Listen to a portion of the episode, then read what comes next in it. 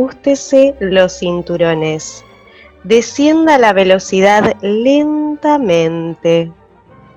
Usted está a punto de iniciar un viaje sin destino. Sabemos de dónde partimos, pero no hacia dónde vamos. Utilice la luz de giro en caso de necesitarlo. El freno de mano no lo necesitará. Encienda su motor en 3, 2, ¡Bienvenida! ¿Qué tal? ¡Qué bienvenida hoy, amiga, eh! Qué bienvenida por el podcast que tenemos hoy, que es hermoso lo que nos espera. Eh, y un poco le contamos a la gente que vamos a hablar sobre masculinidades, ¿no? Vamos a ver un poco después qué es eso. Em, pero para hoy tenemos un invitadazo.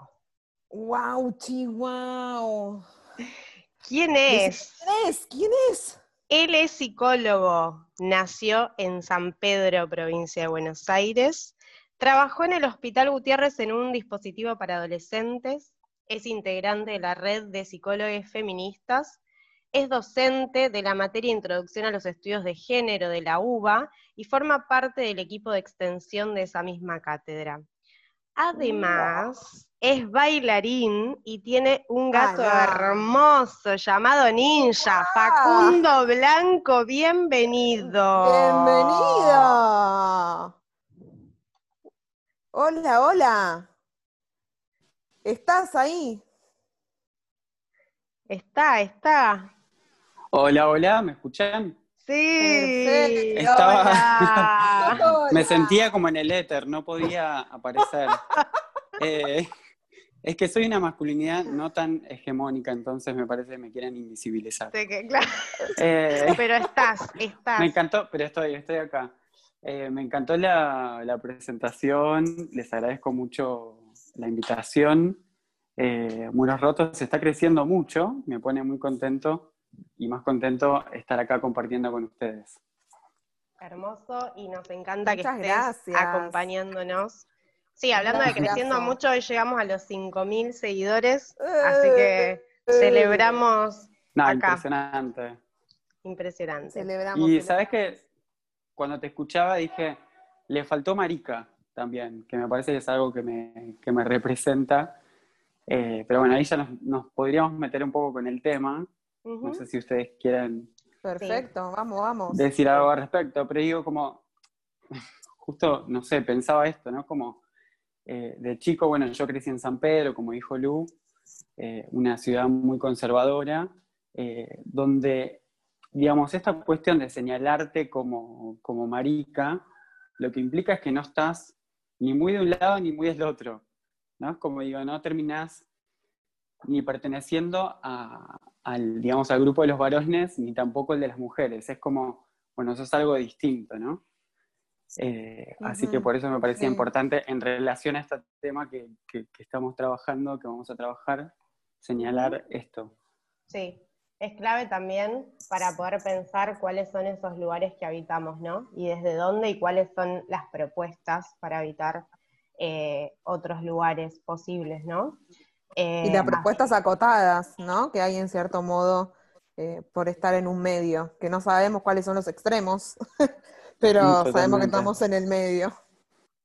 Total, pero bueno, eh, está buenísimo eh, esto que, que trae Facu y para poner también en cuestión, ¿no? Eh, o, o en cuestión o en un lenguaje común, digamos, ¿no? ¿Qué, qué es la masculinidad? ¿No? Es un, algo que ¿De hoy qué en hablamos? día- Ujú. Cuando hablamos de masculinidad. ¿De qué hablamos cuando hablamos? ¿De qué hablamos? ¿Hablamos del pene o no hablamos del pene? Habla- ¿Qué Eh, hay de- ahí? de algún modo u otro siempre terminamos hablando del pene, parece, ¿no? El famoso Eh. falo.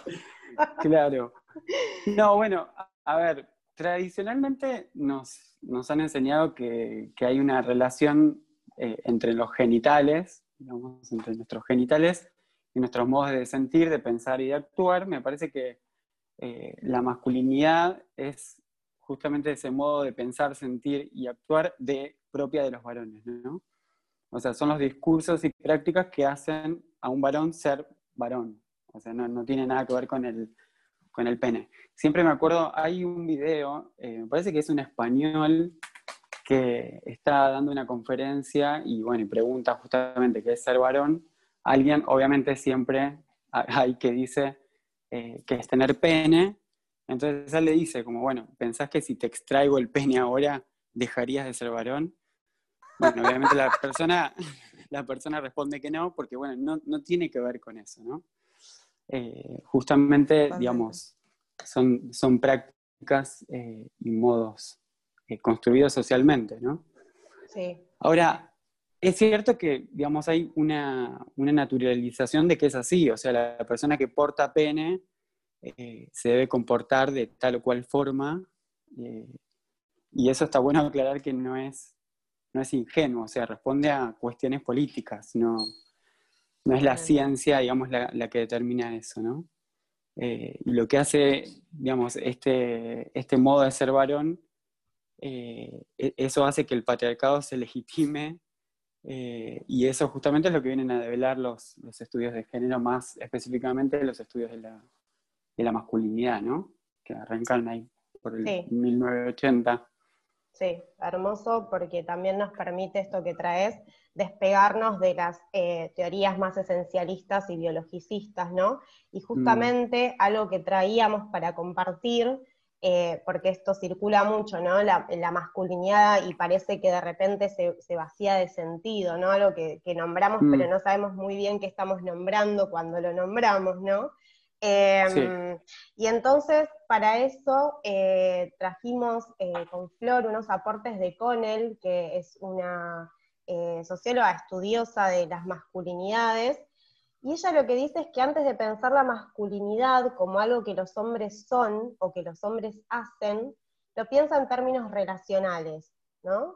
Y va a decir mm. que la masculinidad es al mismo tiempo la posición en las relaciones de género las prácticas y los efectos de esa práctica en el cuerpo, en la personalidad y en la cultura, ¿no? Esto es, eh, digamos, estoy parafraseando, ¿no? Pueden buscar su texto que se llama La Organización Social de la Masculinidad, pero me parecía interesante como traer eh, esto de, eh, de la masculinidad hegemónica. Bueno, por un lado la masculinidad es un poco eso, ¿no? Una posición, una práctica y los efectos de esa práctica, y por el otro lado, la hegemonía, ¿no? Como el proceso por el cual un grupo se ubica como dominante en la estructura social, subordinando a otros, lo que nos da la, eh, el concepto de masculinidad hegemónica, ¿no? Que será entonces la práctica genérica que se ubica como posición dominante, subordinando a las mujeres y otras masculinidades no hegemónicas, ¿no? Que eso era un poco lo que decías al principio en relación a esto de, de marica, ¿no?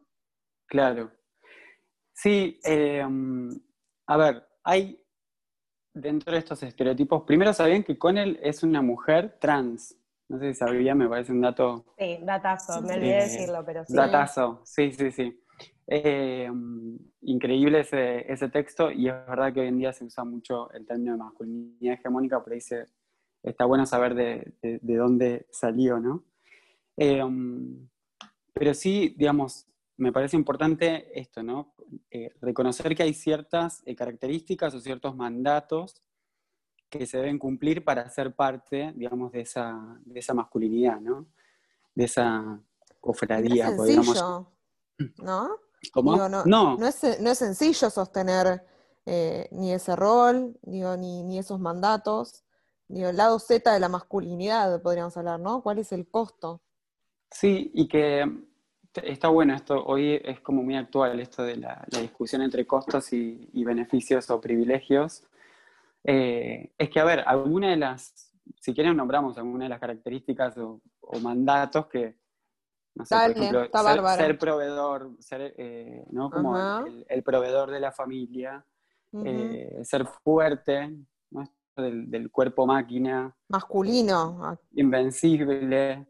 Eh, mm.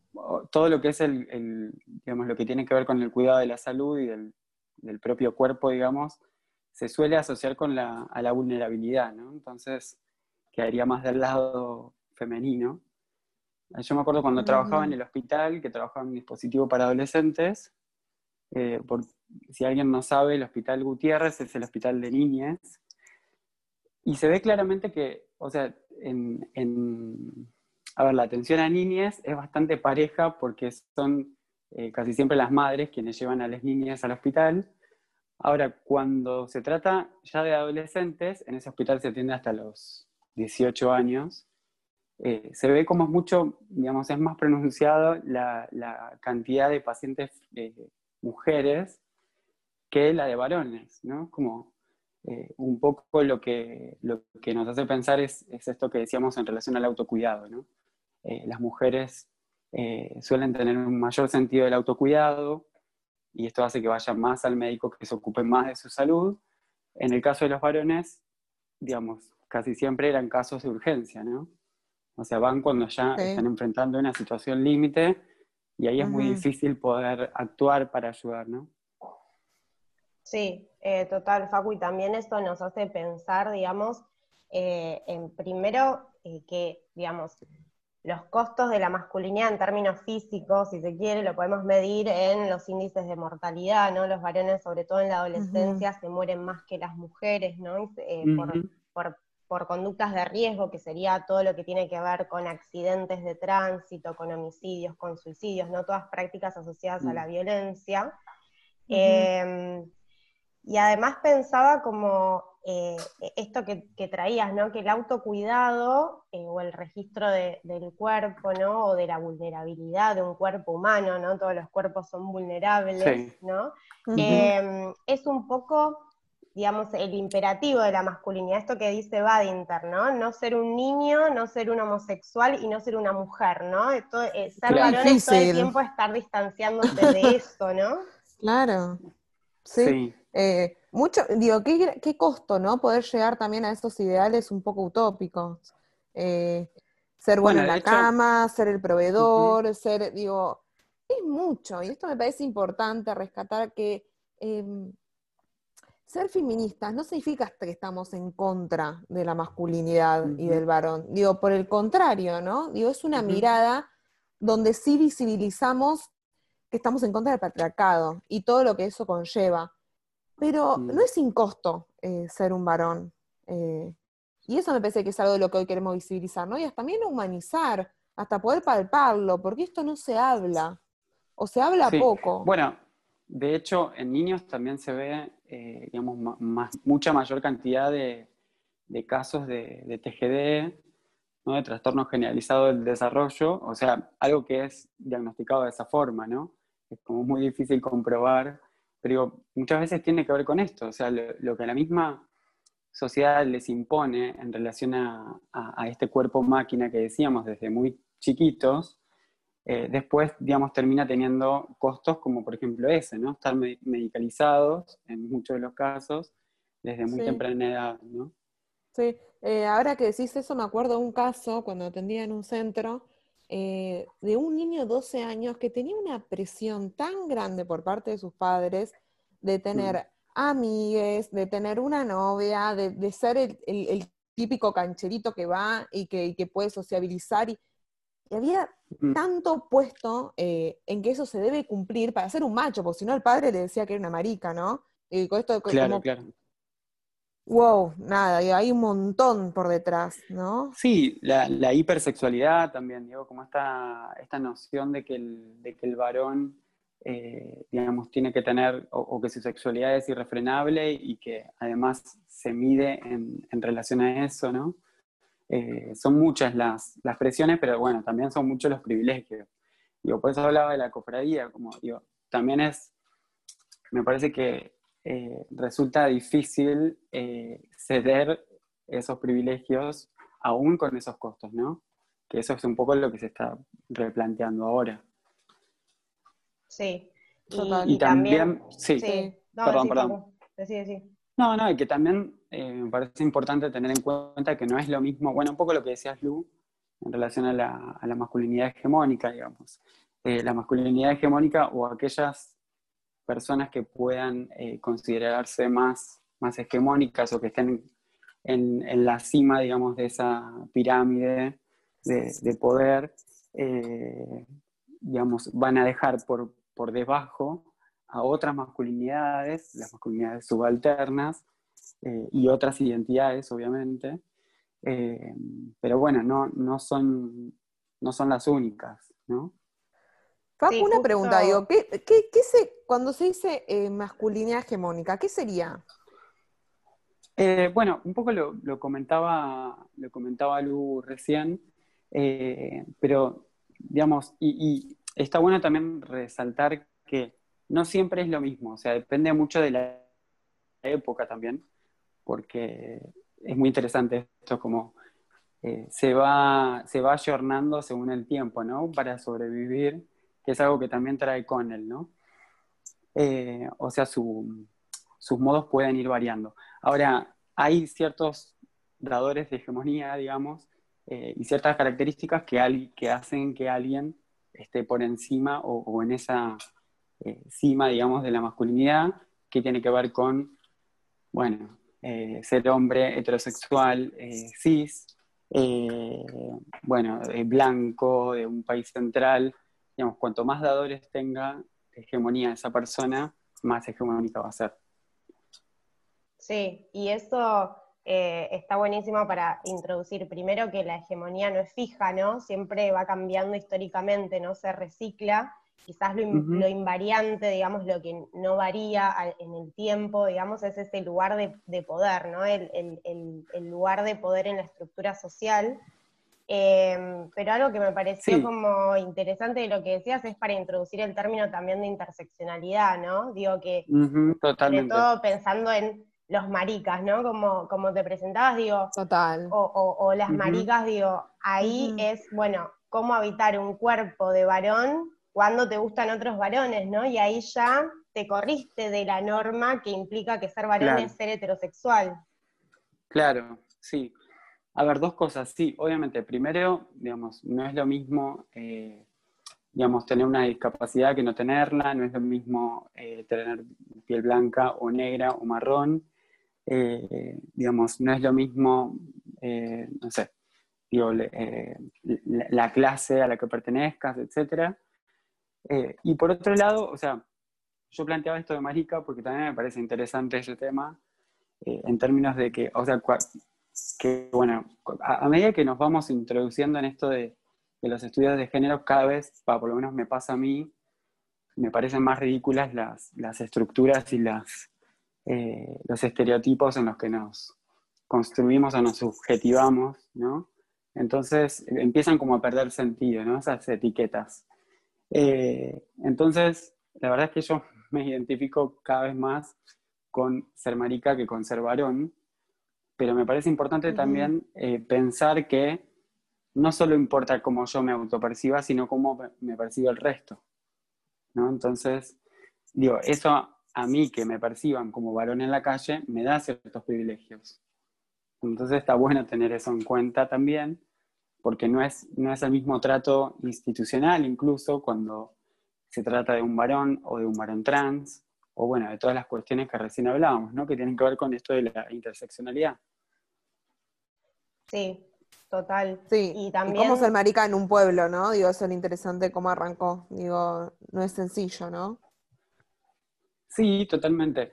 Bueno, de hecho, a ver, eh, yo no siento que me haya sido tan, a ver, lo, positivo, digamos, en mi caso, porque siempre tuve una familia muy contenedora, eh, pero sí algo que, es muy llamativo es que cuando yo salgo del closet me, digamos, me costó más decírselo a mis amigos varones que a mi vieja o a mi viejo, por ejemplo. Wow. Eh, o a mi hermano o mi hermano que es, que es heterosis, digamos.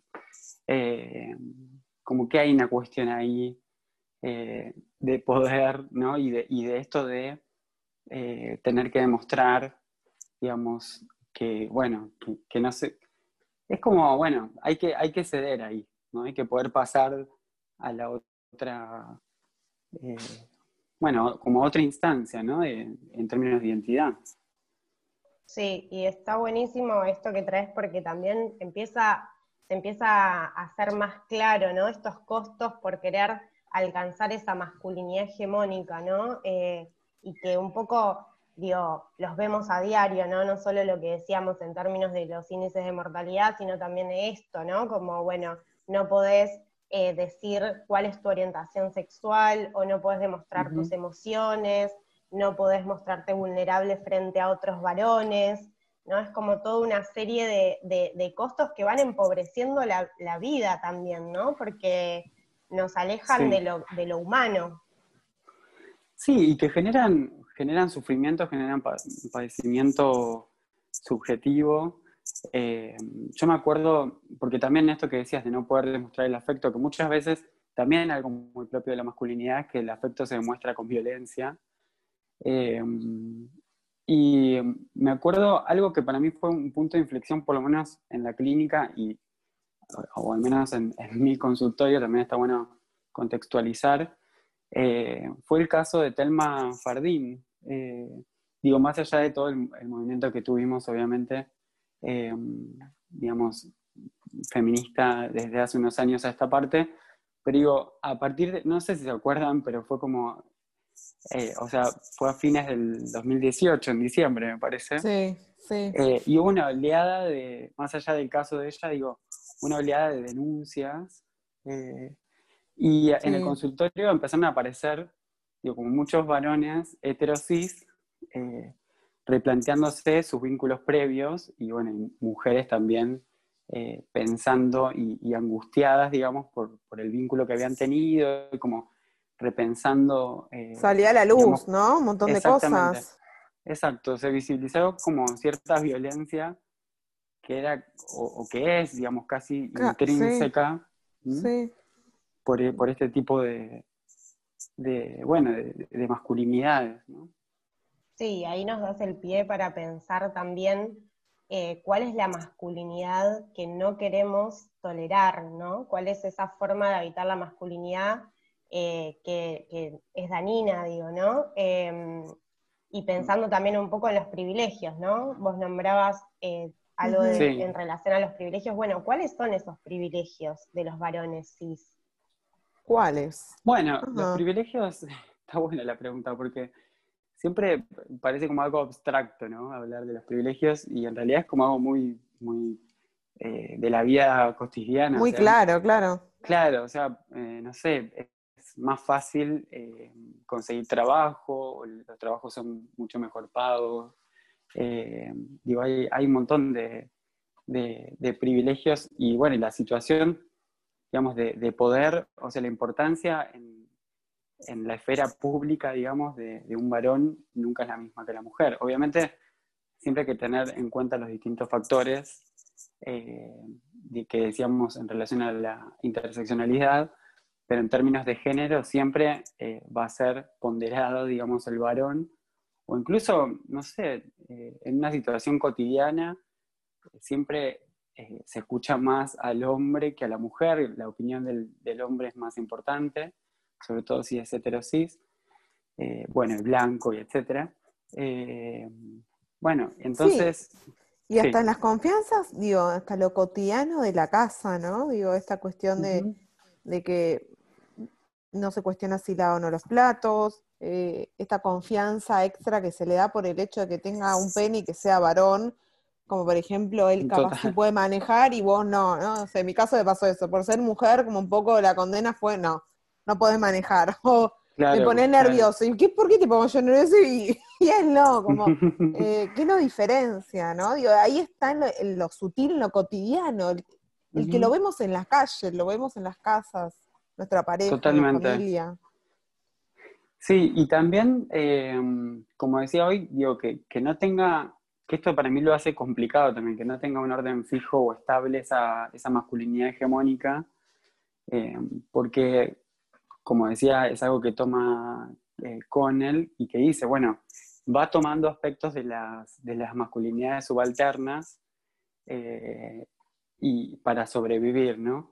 Y um, yo no, sé, por ejemplo, Tinelli usando eh, chupines eh, cuando, digamos, era algo que hacían solo los putos, que ya no más, digamos. Ahora que lo usan los heterosexuales, bueno, ya está como pasado de moda, pero digo, como cosas sutiles como esa, eh, digo, y, ahora eso no, es de puto, ¿no? Como pasa a ser algo de la masculinidad hegemónica. Bueno, mismo cuando surgió, ¿se acuerdan el concepto de eh, la noción de metrosexual? ¿Qué es eso? ¿Qué era eso? ¿Qué era eso? Me da mucha ahí. Hay un, agujero negro en la historia. Eso que decís está buenísimo porque es esto, ir tomando, digamos, otros rasgos para seguir sosteniendo la hegemonía, porque ahora... O sea, esa palabra, esa palabra surgió para decir, bueno, ojo que, digamos, no somos putos, somos metrosexuales, no se vayan, claro, no se vayan a confundir. Me puedo poner cremas en la cara o perfume pero eso no me hace punto, eso me hace un varón sensible o un metrosexual. Exactamente. Por eso, bueno, eso, eso es lo que dice con él, o sea, es muy difícil eh, reconocerla, digamos, sería mucho más fácil poder trabajar con la masculinidad hegemónica si no fuese por este carácter que tiene tan maleable, ¿no? Eh, pero bueno, igual yo creo que se pueden hacer muchas cosas. Eh, empezando, bueno, esto que decíamos, ¿no? Flor, vos decías como en la vida cotidiana, me parece que hay que militar como esas microacciones, ¿no? de poder... Micromachismo. exactamente, algo que trabaja Bonino Méndez también. Sí, sobre todo, digo, pensando que esto que estamos hablando, digo, estas masculinidades, la masculinidad hegemónica, la propuesta social para evitar un rol masculino en, el patriarcado, digamos, em, es muy nociva ¿no? Es violenta, esa masculinidad es violenta, digo, por algo tenemos altos índices de violencia de género, un femicidio cada 24 horas, digo, eh, travesticidios, transfemicidios, todo lo que tiene que ver con eh, la masculinidad habilitada al ejercicio de la violencia, ¿no? Y a poder violentar aquello que no eh, se corresponde con lo que ellos esperan que sea la norma, ¿no? Eh, me parece que eso nos tiene que hacer pensar también en cómo poder construir otras masculinidades que no impliquen la subordinación de los que se corran de la norma, que no violenten, ¿no? Que no violenten a otro ser humano, básicamente, no es pedir mucho. Sí. Es un poco lo que... El sistema patriarcado, ¿no? Lo que dice Rita Segato sobre el mandato de la crueldad, ¿no? Que es como, no, me acuerdo bien, pero es como algo así como... Em, quitarle a todo ser vivo, o sea, reducirlo a una cosa, ¿no? Eh, a todo lo que tenga vida, que es un poco esa lógica. O sea, está bueno para mí pensarla así, en la masculinidad como un orden político que, se basa en esa lógica de sometimiento, ¿no? Eh, y que arrasa con todo, que no solamente es eh, con otras masculinidades, las subalternas y con otras identidades, sino que también con eh, con animales, con, la naturaleza en general, ¿no? Me parece que está muy vinculado a esa, a esa misma lógica y es interesante también para pensar. Sí, total, machismo y especismo eh, van de la mano absolutamente. Para ir un poco cerrando eh, el encuentro, queríamos escucharte, queremos escucharte cuáles son eh, eh, nuevos, em, cuáles son esos horizontes, ¿no? Esos lugares que nos esperan para poder construir otras masculinidades, ¿no? Eh, menuda pregunta, ¿no? Claro. Menuda pregunta. Para ¿Cómo reconstruir? Bueno, yo creo que recién decía, la citaba, hablaba de Rita Segato, que ella un poco lo que dice también es esto de, de que el punitivismo es llegar tarde, ¿no? Eh, entonces, en ese sentido, me parece fundamental arrancar con, con, la educación y obviamente lo que hay que hacer es que se cumpla la ley de, educación sexual integral, eh, porque me parece que cuando decimos que, es, que la masculinidad es una construcción social, lo que decimos también es que se puede, así como se aprende, se puede desaprender, eh, se puede modificar, se puede mm. sí, deconstruir. Y después, bueno, como propuestas, eh, hay, digamos, hoy en día muchos talleres vivenciales, bueno, en la red de psicólogos feministas está... Gran espacio. Sí, eh, ahí eh, liderando el espacio, bueno, junto con Lau Perla de, masculinidades, bueno, los talleres de marica combativa. También algo que me parece muy importante es prestar mucha atención a las niñas que tenemos alrededor, ¿no? Ah, o sea, cómo les hablamos, qué valores les, estamos transmitiendo con, no sé, con lo que decimos, con nuestras acciones. Eh, y micromachismo, ¿no? También, digo, ¿cómo, ¿cómo, lo describimos? Esto de no seas, no seas puto, no seas marica, ¿no? Como algo de cómo se re, represión a los sentimientos. Me parece que está bueno, o sea, eh, no sentirnos, eh, o sea, como ajenas a esa situación, ¿no? Eh, parece que en eso la sociedad también es cómplice de lo que pasa, digamos, después a un nivel extremo, pero digo, bueno, empezar por esas, esas microacciones me parece que está buenísimo. y después, bueno, algo que ustedes hablaban en, en otro encuentro que tuvieron, que era esto de la incomodidad. Me parece que para los varones, sobre todo los heterosis, Total. creo que está bueno que puedan atravesar esa incomodidad, como impregnarse de eso y, bueno, y ver qué, les depara, eh, sabiendo que, esa masculinidad hegemónica también les genera malestar a ellos, ¿no? Eh, bueno, eso, ¿no? Eh, hermoso, Facu, y también Sí, te interrumpí, perdón. No, no, esto como, esto de, lo personal es político también me parece que es esto que decíamos de las microacciones, ¿no? Como saber que cada acto personal nuestro, o sea, cada interacción que tengamos con un otro, con un otro, em, eh, implica como cierta construcción de lo social. Eso que también parece como muy abstracto, la sociedad somos todos, ¿no? Como está bueno Pensar que cada acción y que cada cosa que decimos o que no decimos eh, influye en eso, ¿no? Sigamos rompiendo los muros. Sí, sigamos. Después hay, hay, algo que dice Bonino Méndez, que también es un autor que habla de, esto, eh, que dice algo así como, digamos, como que tenemos que aprovechar que fuimos subjetivados para, para ser valientes, ¿no? Y usar esa valentía para, para cambiar. Bravo. Hermoso. Y, también eh, nos traes algo que en esto de, los talleres eh, en la red de psicólogos feministas ¿no? y demás, es algo que planteamos siempre con Flor y que, bueno, no, no, no solo nosotras, ¿no? Eh, pero algo de que las, las salidas colectivas, ¿no? Que, las, las, las, feministas, digo, nombrarse feminista y las mujeres eh, que, mm, digo, que somos feministas, siempre estamos buscando espacios colectivos para poder pensarnos y repensarnos y todo el tiempo estar deconstruyendo nuestras prácticas. Y creo que también los varones se merecen encontrar esos espacios se merecen y también es algo que tiene que partir de la voluntad, ¿no? De crear esos espacios colectivos, de incomodarse, de querer buscar, pensar con otros, eh, para poder construir otra masculinidad posible que básicamente deje de violentarnos. Eh, sí, sí. Totalmente. Algo, algo para que le decía a Lu, perdón, que muros rotos, el 9% dice hombres o sea, así es la estadística, ¿no? Hombres y mujeres. Y el 90% o el 91% son mujeres, ¿no? Digo, les invitamos. Digo, manden este podcast, manden información a su gente conocida y, que llegue, ¿no? Hoy en día, incluso, bueno, más allá de estos talleres, eh, hay, en general en las eh, agrupaciones políticas hay espacios, digamos, para construir masculinidades, eh, digo, está el ELVA, el Encuentro Latinoamericano de Varones, eh, digo, no, no hay excusas, también es, eh, me parece que está bueno comprometerse con, la, con el, la época que nos toca vivir, ¿no? Interesante. en ese sentido, sí, no, no, hay excusas para no saber qué es lo que está pasando y, que esos privilegios, digamos, están generando malestar. No, hay peor ciego que no quiere ver. Totalmente.